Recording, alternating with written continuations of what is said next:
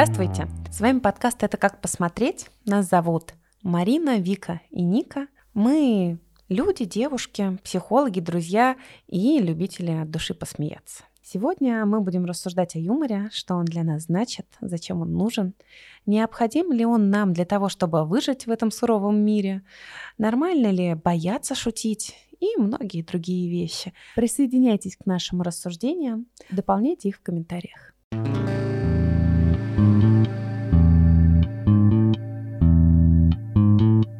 Вам не кажется, что взгляд на юмор сильно изменился? Да, интересно смотреть на то, что было раньше, какая вообще история юмора. Как будто раньше точно про многое можно было шутить свободно. А, не было вот этой этики юмора, которая формируется последние, мне кажется, три года, пять лет, потому что я прям вспоминала, а как было три года назад, а как было год назад, а как было пять лет назад. И оно прям меняется, а, этика юмора развивается. И интересно думать про то, какие у этого эффекты. Ты знаешь, Вик, мне кажется, ну, 3-5 лет, а то и 10 назад, когда мы еще застали телевидение в его расцвете, цензура и правда буквально была меньше, и позволений было больше. Ну и элементарно были достаточно жесткие политические э, сатиры на экранах, отрубленный пальц по ТВ, и все это можно было прекрасно смотреть под попкорн и запивать Кока-Колой. Ну, то есть как будто бы здесь и правда есть буквальная эволюция, которая происходит в обществе в целом. Да, и сейчас, например, я вижу, как мы больше думаем о чувствах своих и других других, когда кто-то шутит, о том, не маргинализуем ли мы какие-то сообщества, а, меняется то, как устроен сейчас стендап, о чем там шутят. Шутки реально меняются, развиваются, они становятся сложнее, интереснее. Появляется еще такая штука, как добрый юмор. Какие еще эффекты? Ты знаешь, я сейчас себя еще ловлю на мысли о том, что вот этот добрый юмор, который ты назвала, иногда на меня влияет в таком, знаешь, ключе, что мне становится сложно и страшно шутить, появляется вообще нежелание это делать с незнакомыми людьми, потому что а, вот это желание никого не задеть и обидеть, оно как будто берет верх над моей расслабленностью, когда я могу позволить себе как-то чуть-чуть а, замечать какие-то там, не знаю, несостыковки, из чего состоят мои шутки, или немножко становиться сатиричной. Я бываю грубоватой, я это про себя знаю, а про сегодняшние тенденции чуть что обижаться и как-то видеть во всем дискриминацию э, я предпочитаю просто молчать, и желание в этом месте отпадает. Как вы уже, наверное, заметили, мы любим рассуждать про полярности, да, и вот появляется этот добрый юмор, да, который, ну, возможно, уже отчасти и был, да, и сейчас обретает какие-то новые, да, смыслы, ценности, ну, или в каком-то смысле даже правила, да, и, и есть вот этот э, юмор, да, с сатирой, да, какой-то, может быть, да, даже черный, и про это все мы дальше будем рассуждать. И у меня появляется э, здесь такой вопрос: а когда мы вообще себе позволяем шутить? И что мы считаем уместным или даже важным да, для того, чтобы вставить какую-то шутку. И есть ли вообще для нас вещи, над которыми а, шутить или смеяться нельзя? Вот мне кажется, это какая-то важная штука. Да, вопросы, они интересные. Мне кажется, они, как всегда, без какого-то единого ответа.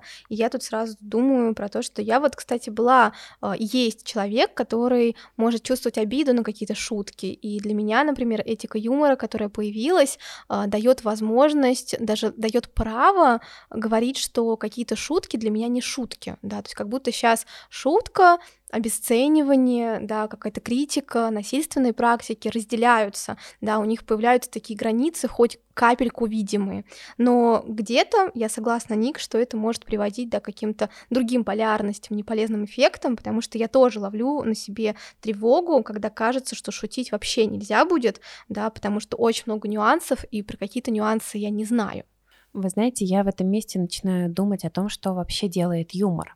Ведь существует много инструментов, и, и одна и та же острая тема сама по себе может звучать э, лояльно и добро, или скорее как забавное наблюдение действительности, а может звучать агрессивно. Я недавно ходила на открытый микрофон, на днях буквально, и там было два комика, шли сразу э, друг за другом. И у обоих были шутки, связанные с национальностью.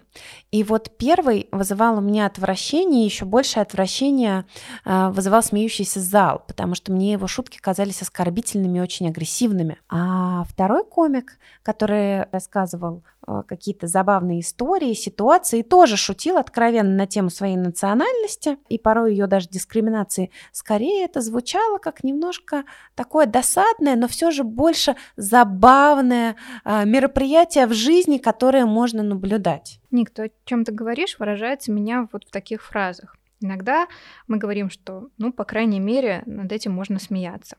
Или наоборот, тут даже шутить не хочется.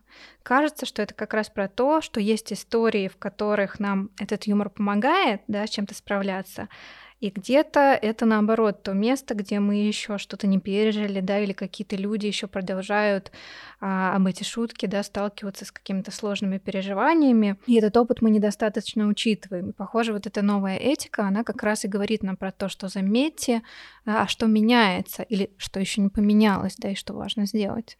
Ты знаешь, ты здесь начинаешь а, затрагивать тему проблем и острых переживаний, я соглашусь с тобой.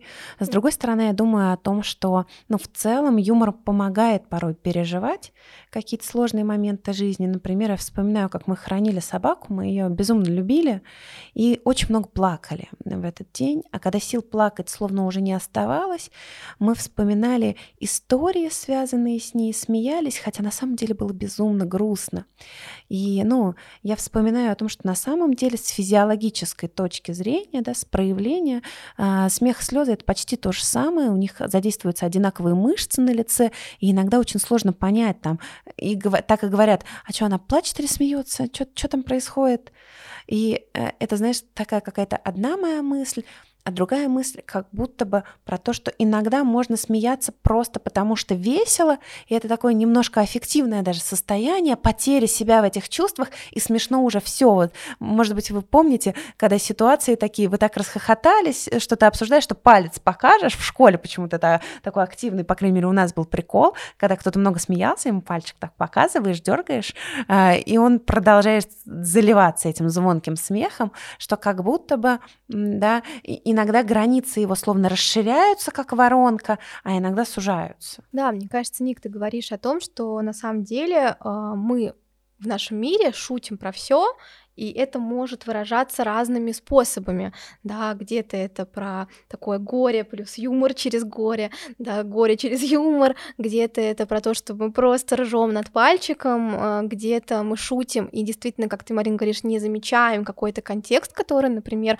может ранить какую-то группу, да, и могут всплыть какие-то переживания у того, кто находится в этой группе. Ну, как будто здесь очень важно подумать вообще о уместности и среде, потому что мы вообще-то так-то зверюшки социальные, и вокруг нас так или иначе всегда присутствует такой определенный контекст, с которым очень важно сосуществовать. Вспоминается, может быть, уже классический пример для евреев, да, людей, которые столкнулись с, большой, с большим коллективным переживанием, с Холокостом.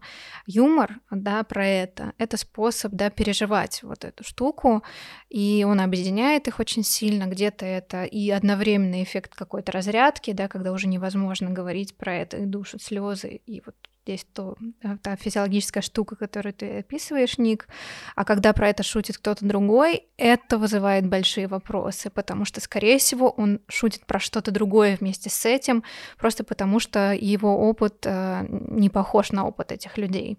И тогда вот я здесь начинаю думать про вопрос, что кажется, смеяться нельзя тогда, когда ты расходишься в ценностных категориях с людьми, которым может быть от этого больно. Еще, знаешь, слышу такую мысль, как будто порой бывает очень важно, кто шутит, а кто воспринимает эту шутку.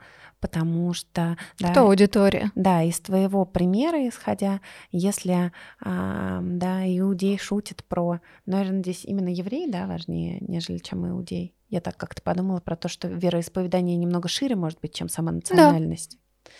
А, да, говорит шутки про Холокост, он как будто приглашает, может быть, к этому переживанию или к каким-то механизмам юмора, потому что ведь это не всегда основано на такой эмоциональной сфере. Это иногда оксюмароны ставят маленькие миниатюрки и все в таком духе. Хотя вот миниатюрку про Холокост мне сложно себе представить. Думаю, что такие точно есть. А я тут думаю про то, что иногда мы даем как будто бы разрешение, да, на какую-то шутку. Я сразу вспоминаю программу там, да, что было дальше, или программа э, прожарка, когда люди приходят вроде как с согласием, да, на то, что э, про меня можно шутить. Я прихожу, чтобы про меня пошутили, и пошутили довольно жестко, да, и где-то это прикольно, но я думаю о том, что здесь как будто нет возможности забрать это согласие, да, потому что люди приходят, они не знают точно, про что сейчас будут шутить, на какие точки будет нажиматься, да, вот через эту шутку. И здесь э, это вопрос, который у меня появляется, на который нет ответа, да, можно ли забирать согласие. Мне кажется, что было бы хорошо, чтобы можно было,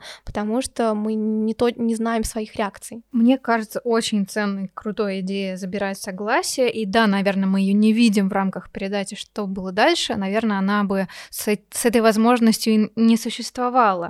Как будто бы это, знаете, такой первый вариант шутить настолько предельно честно, да, так прямолинейно и открыто, что вот он ровно таким и появился, наверное, он поэтому многим очень заходит, да, и сейчас мы начинаем замечать, что в нем появляются какие-то, да, вот эти подтексты, что, блин, похоже, как-то вот тут не ок, а тут вот просто не смешно, да, хотя сам способ мне, честно говоря, даже где-то нравится, я могу посмотреть, и где-то я очень э, смеюсь, да, это зависит от того, действительно, какой контекст развернулся с конкретным героем, и мне кажется, что, что круто здесь, да, в этой предельной честности, что здесь как бы отчасти смеются не над самим героем,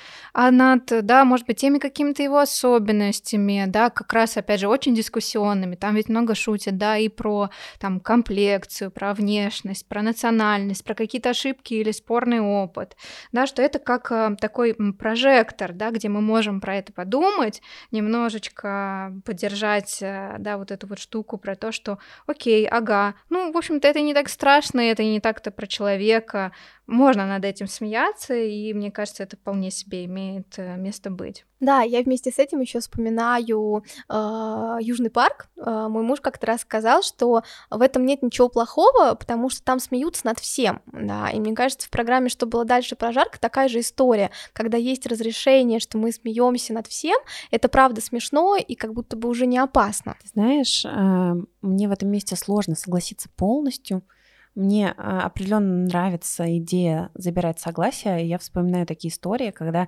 в компании происходит какой-то с тобой прикол, и тебя подкалывают так немножко по, этому поводу. И это, правда, вначале забавно. На первый, на второй, третий, возможно, пятый раз. Но на 35-й, давайте будем честны, хочется выколоть кому-нибудь глаза, потому что уже встало поперек горла, и тогда хочется действительно отзывать. И на самом деле часто так и происходит. Кто-нибудь психует, говорит, ну все, хватит уже, достало уже и, ну, тогда ищется, ну, что-то еще. А, у меня такое несогласие в рамках программы «Что было дальше», например, потому что с Южным парком у меня в целом хорошие отношения, и мне тоже нравится история про а, то, что шутить можно над всем, но, к сожалению, что было дальше, я преимущественно вижу грубость и хамство. И я ничего в этом месте не могу с собой поделать, и мне кажется, что оно весьма ориентировано, и дело даже не столь в самих шутках, а как именно они преподносятся и предъявляются.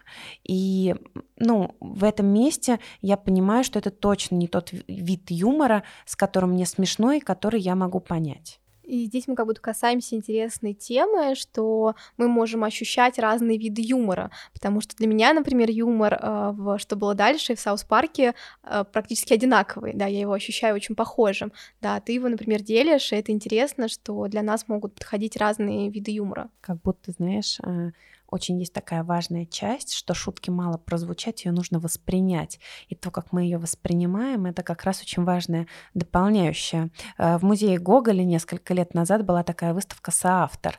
Ее история была про то, что художники распечатали обои на все стены со своими рисунками, и посетители приходили и раскрашивали цветными карандашами а, то, что они нарисовали. Заключалась идея в том, что творец не только тот, кто пишет картину, но и тот, кто на нее смотрит. И с юмором как будто в этом месте происходит точно такая же история.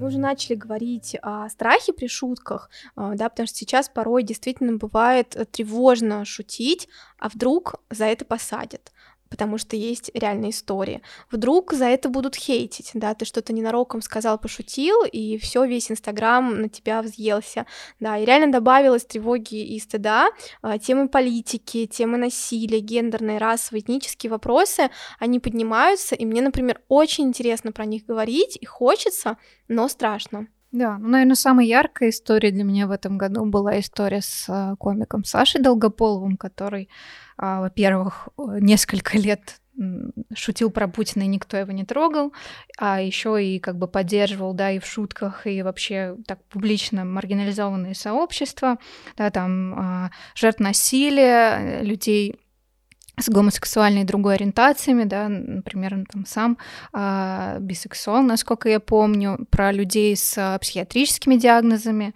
вот. И это какая-то важная штука была, и ему пришлось, к сожалению, на время мигрировать, и вот в этом моменте мне как бы стало и правда в чем то очень страшно, да, что, блин, это что, ну, правда нельзя про это пошутить, да, тем более, что в этих шутках не было чего-то такого злого, и это чувствуют, наверное, отчасти те, про кого шутят, это делает уязвимее, это про то, что проблема есть в нашем культурном уже сознании, и про это как бы невозможно молчать, и это отражает то как раз, что эти шутки приходят в юмор. Знаешь, Марин, я в этом месте как будто бы еще начинаю думать о том, что нужно переставать говорить слово «как будто бы». Сколько я его сказала за запись? Раз сто уже. Марин, я в этом месте начинаю еще думать о том, что очень важна широта аудитории. И, ну, или даже не, не, не столько ее широта, сколько вообще для кого и почему ты это рассказываешь. Потому что, опираясь даже на историю а, Саши Долгополова, а, он же очень много лет шутил ровно до тех пор, пока он не привлек большое количество внимания к себе,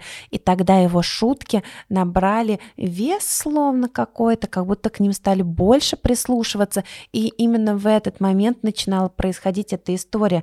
То же самое, по-моему, было у Дани Поперечного и его какие-то периодические э, перепалки с э, ребятами из правительства. Особо не слежу за конфликтом, но я это знаю, при том, что карьера у них, ну, достаточно продолжительное время. Вот эти конфликты, они, ну, словно имеют определенный отрезок времени. И мне кажется, что это во многом еще вообще в целом про сейчас такую социально активную позицию, про то, что мы отстаем права, больше толерантность и так далее. Например, а, опять-таки опираясь к СМИ, недавний скандал про Регину Тодоренко, которая оговорилась про насилие и, и про то, что жертва сама виновата да, о том, что это очень быстро разнеслось, и это присмотрелось именно потому, что это было сказано на широкую аудиторию, мне кажется. Ну и, к сожалению, это была не шутка. Да, это важно, конечно, сказать. Возможно, да, для нее это а, не звучало так, она не поняла вначале сама, что именно вложила. Но да, да тоже как шутка не звучала.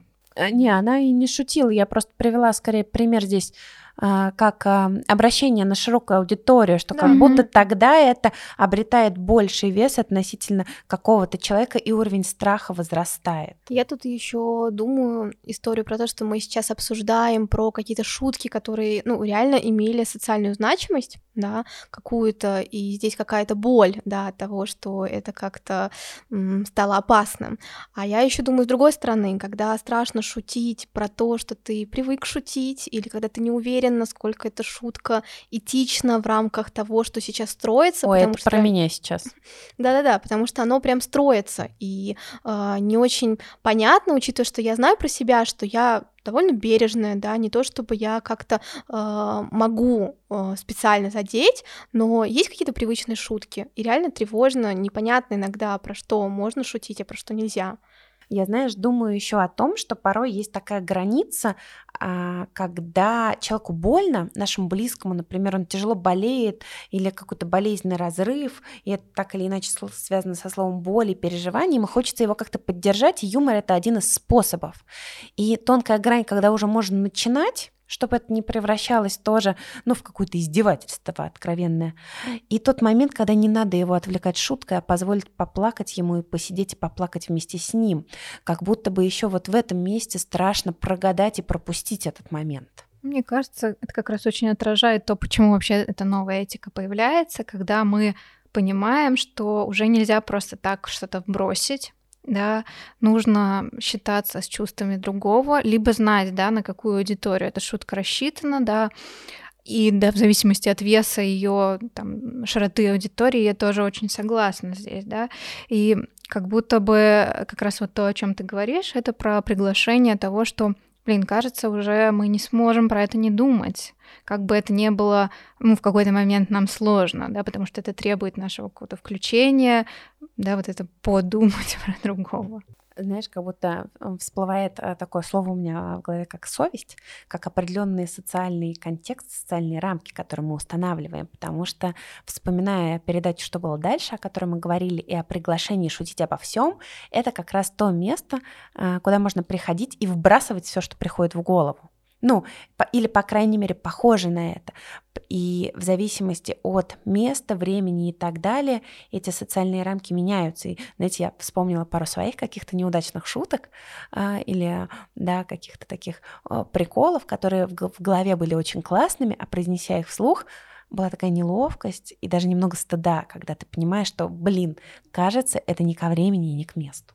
У меня тут э, две есть мысли. Одна про обсуждение да, каких-то сложных тем и шуток, да, например, с родственником, который тяжело болеет. И здесь мне хочется пригласить снова идею э, какого-то согласия, да, что вообще-то можно спрашивать. И я вот понимаю, что мы, например, с мужем договорились, да, что бывает, что ему очень хочется как-то вот пошутить, и оно может быть обидно, да, и мы можем да, спрашивать, слушай, можно я про это пошучу? Это вот жесткая шутка будет, да, но можно я про это пошучу? Понятно, что человек не знает, да, но по крайней мере, то, что можно про это спросить, а с родственниками можно спрашивать, а вообще можно уже про это шутить или нет. И я в сериалах видела уже такие штуки, да, что кто-то пошутил и понял, что еще рано про это шутить, да, и здесь как будто бы можно приглашать к разговору э, и к диалогу, да, вообще во всей э, этой истории.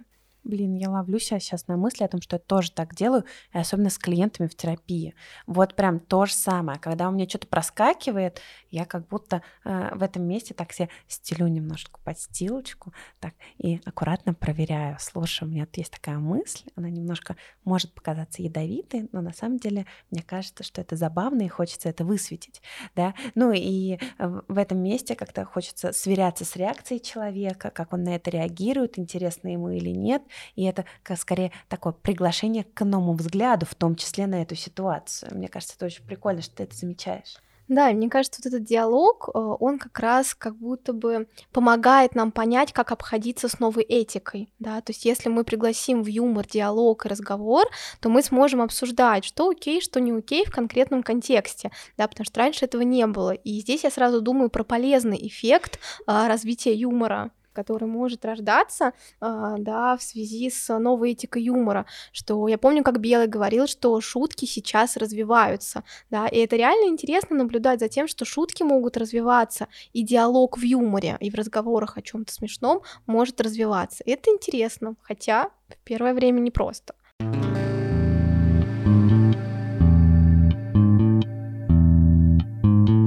Есть еще такая штука, про которую я здесь в этой теме, не знаю, страха или чего-то непонятного, хотела бы добавить про то, что для меня очень большой разрыв обнаруживается между тем, что можно увидеть по телевизору, например, и тем, что мы можем найти в Ютубе, да, на открытых микрофонах каких-то, да, таких камерных мероприятиях.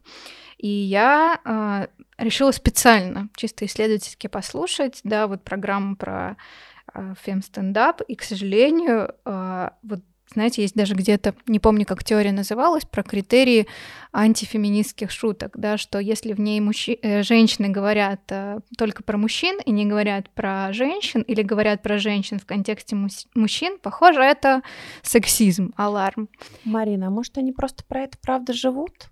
Вот мне кажется, что они конкретные, они могут про это жить. Этого мы, к сожалению или к счастью, узнать не можем. Но вот я так не живу так не живут какие-то мои знакомые, очень много моих знакомых. Даже, мне кажется, э, из старшего поколения многие вот так вот не живут. И это как-то в этом моменте меня заставляет задуматься о том, а почему вообще так создана эта передача? Может быть, да, нас хотят а, какой-то идеей подвести? Да, я тут еще думаю про то, что как будто я не смотрела эту передачу, но из твоего рассказа, да, как ты об этом говоришь, слышится, что как будто это как-то м- какая-то узкая история, да, какая-то очень однобокая, да, и я не знаю, специально это делается или нет, но это точно какая-то важная социокультурная повестка, да, где мы можем видеть, что нам показывают одну сторону и какую-то очень м- истерзанную, что ли. Думаю еще о том, что вообще шутки, они же часто базируются на стереотипах и э, как-то, ну, порой, да, шутка уже изживает себя, потому что этот стереотип перестает существовать, но с другой стороны, как-то невольно думается, они откуда-то доберутся. Ну, и все эти стереотипы и мысли о том, что ДСП хуже, чем дерево. Не знаю, я не знаю, почему я Думаю о том, что шутки часто базируются вообще в целом на стереотипах, и как-то интересно, иногда они как будто продляют уже изжившие э, стереотипы о том, которые уже не существуют, а иногда они наоборот обрисовывают те, которые сейчас актуальны, и тогда в этом месте становится для меня э, не совсем понятно, какова жизнь юмора и стереотипов, как они сопряжены в этом месте, как вам кажется? А, я здесь хочу цитату примерную сказать э, Белого, хотя и не со всей его деятельностью согласна и поддерживаю, но я помню, что он сказал, что а, шутки, которые рождаются из стереотипов, это самые простые шутки. И вот здесь это как раз то, что я сказала, мне нравится, что шутки развиваются, и мне кажется, когда они основаны только на стереотипах и на каких-то очень односторонних стереотипах, да, которые показывают не все, это уже скучно, это уже как-то неинтересно, и мне нравится что шутки все равно, они как-то связаны, мне кажется, с социальной значимостью, с политикой, и нравится, что это становится больше. И вот здесь, э, поэтому э, это, наверное, та история, где мне э, не страшно было бы сказать, что эта шутка, например, не ок, или она не очень интересная уже. Очень прикольно, что ты замечаешь в этом месте, что страшно не только шутить над чем-то, но и говорить о том, что мне может быть не окей с какой-то шуткой, как такой возможность а, отказать, что ли, в этом, отказаться признавать что-то смешным. Э, и Ник, ты уже про это говорила, а что про юмор в психотерапии? Да, мы его используем, по крайней мере, ты сказала, что используешь, я знаю, что я его использую, и часто юмор здесь помогает э, увидеть какую-то ценность, наладить контакт э, с нашими собеседниками, да, им как-то помогает это почувствовать атмосферу более безопасной, человечной, а не какой-то холодный и нейтральный. И я реально могу сама шутить как психолог, и это не то же самое, что обесценивание, например, да, и это добавляет теплоты, это добавляет э, наших отношений, да, как каких-то, ну, реальных. Ну, ты знаешь, э, согласна здесь с тобой, в моем кабинете точно можно не только плакать, но и смеяться. Э, но для меня здесь есть только несколько таких важных аспектов. Первое э, — это такая тонкая грань, когда можно начинать это делать, потому что иногда это бывает при знакомстве, чтобы засмеивать неловкость, иногда это бывает действительно как-то помогающее расслабляться и раскрываться. И вот как раз первое, то, что я назвала, засмеивание, это второй факт, который меня настораживает иногда, когда человек о чем то очень болезненном говорит с улыбкой, подколками и так далее. И вот в этом месте это то, что я не поддерживаю и прошу немножко отселять эту улыбку разными техниками, потому что ну, нельзя забывать про то, что юмор помимо того, что это весело и классно, он еще и помогает нам справляться с ситуациями, с которыми нам очень-очень тяжело. Да, очень присоединяюсь тут к вам обеим. Как-то я тоже безумно приветствую, мне нравится эту тему исследовать, точно сама шучу, да, там, где, например, э, понимаю, что не заходят, может быть, какие-то мои вопросы, да, чтобы пригласить вот какую-то новую тему, да, снизить этот самый градус. Я могу пошутить, да, чтобы показать клиенту, да, вот это самое человеческое, да, смотри, так можно, я обычный человек, я шучу, я смотрю все вот эти передачи и так далее чтобы да, понять, что мы прежде всего люди. И то, о чем ты не говоришь, мне знакомо. Я вспоминаю истории, где я у своих клиентов спрашивала, а, чем важна эта тебе шутка, да, или что заставляет тебя смеяться. Или иногда, знаете, даже такую историю, что а, эта шутка твоя, или это чьи-то голоса, да, чье-то мнение, да, которое ты транслируешь через эту шутку, потому что не можешь, ну, это уже дальше интерпретация такая, потому что, может быть, человек не может сказать, да, это другими словами, и, а, да, тогда это помещается в юмор. Да, и кажется, что тогда здесь видно, что юмор, причем не только в психотерапии, это часто какой-то ответ тому, что происходит, тому, что не подходит, или то, с чем трудно справиться.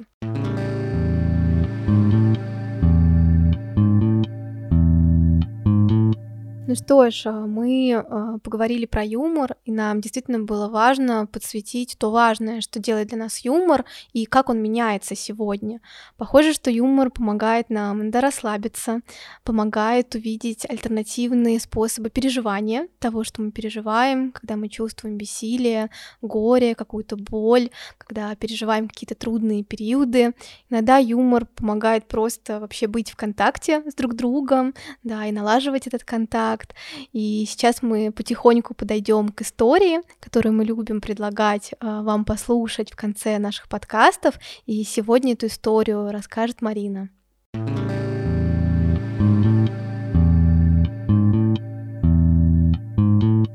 Моя история будет озаглавлена э, таким вот названием. А знаете ли вы вот такой анекдот? Мои мама и папа постоянно цитируют друг другу шутки из советских фильмов. Ну, типа «Руссо-турист облик и морали» или «Птичку жалко». Вот они цитируют именно шутки, да, а не какие-то мудрые фразы и выражения, как типа статусы из ВКонтакте. Да, или какие-то, наоборот, очень глубокие смыслы а просто обычные шутки. Мама у меня не любит фильм «Брат», но с удовольствием посмеется над фильмом «Жмурки». Папа предпочтет какую-нибудь запись о комедии Аркадия Райкина. И мне кажется, в этом их отношении к юмору и даже, господи помилуй, к анекдотам, которые пересказываются по много-много раз, лежит пласт из таких, знаете, смыслов, озвучивая которые, они поддерживают друг, в друг друге очень важное ощущение. Ощущение понятного, предсказуемого и надежного мира. И очень точно оно для меня отражено в передаче из да, 90-х, начала нулевых, это городок, да, помните, может быть, слова из заставки, ах, как хочется вернуться, ах, как хочется ворваться в городок, на нашу улицу в три дома, где все просто и знакомо. И вот для меня это ровно тот случай, когда шутки больше, чем шутки, я за это очень благодарна своей семье, и даже если они шутят это в миллионный раз, я ловлю себя в какой-то момент на мысли, я дома, и все хорошо.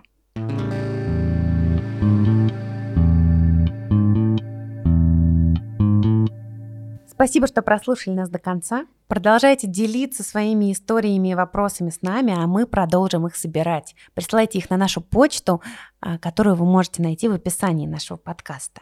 Ставьте звездочки нам, делитесь ссылками, чтобы здесь собралось сообщество, которому было бы важно смотреть на разные вещи по-разному. С вами были Вика, Марина и Ника. Мы старались сделать выпуск интересным, помогающим, как всегда. Ну, а вышел ли он таким и куда вас завел, это как посмотреть, решать вам. Пока-пока. Встретимся в следующем выпуске, который будет э, о том, как мы живем в мире, в котором стало очень много информации.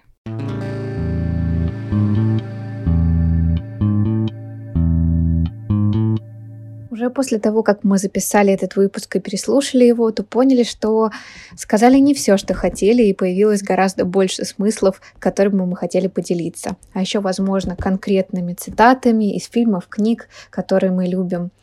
И для этого нам хотелось бы, чтобы вы откликнулись, как вам вообще эта тема, есть ли у вас какие-то свои отзывы на то, что производило на вас впечатление в мире юмора за последние годы, про его культурный след или другие его значения, которые было бы классно обсудить для нас здесь, а вам интересно послушать. Будем ждать ваших откликов на почту или в аккаунтах наших инстаграмов.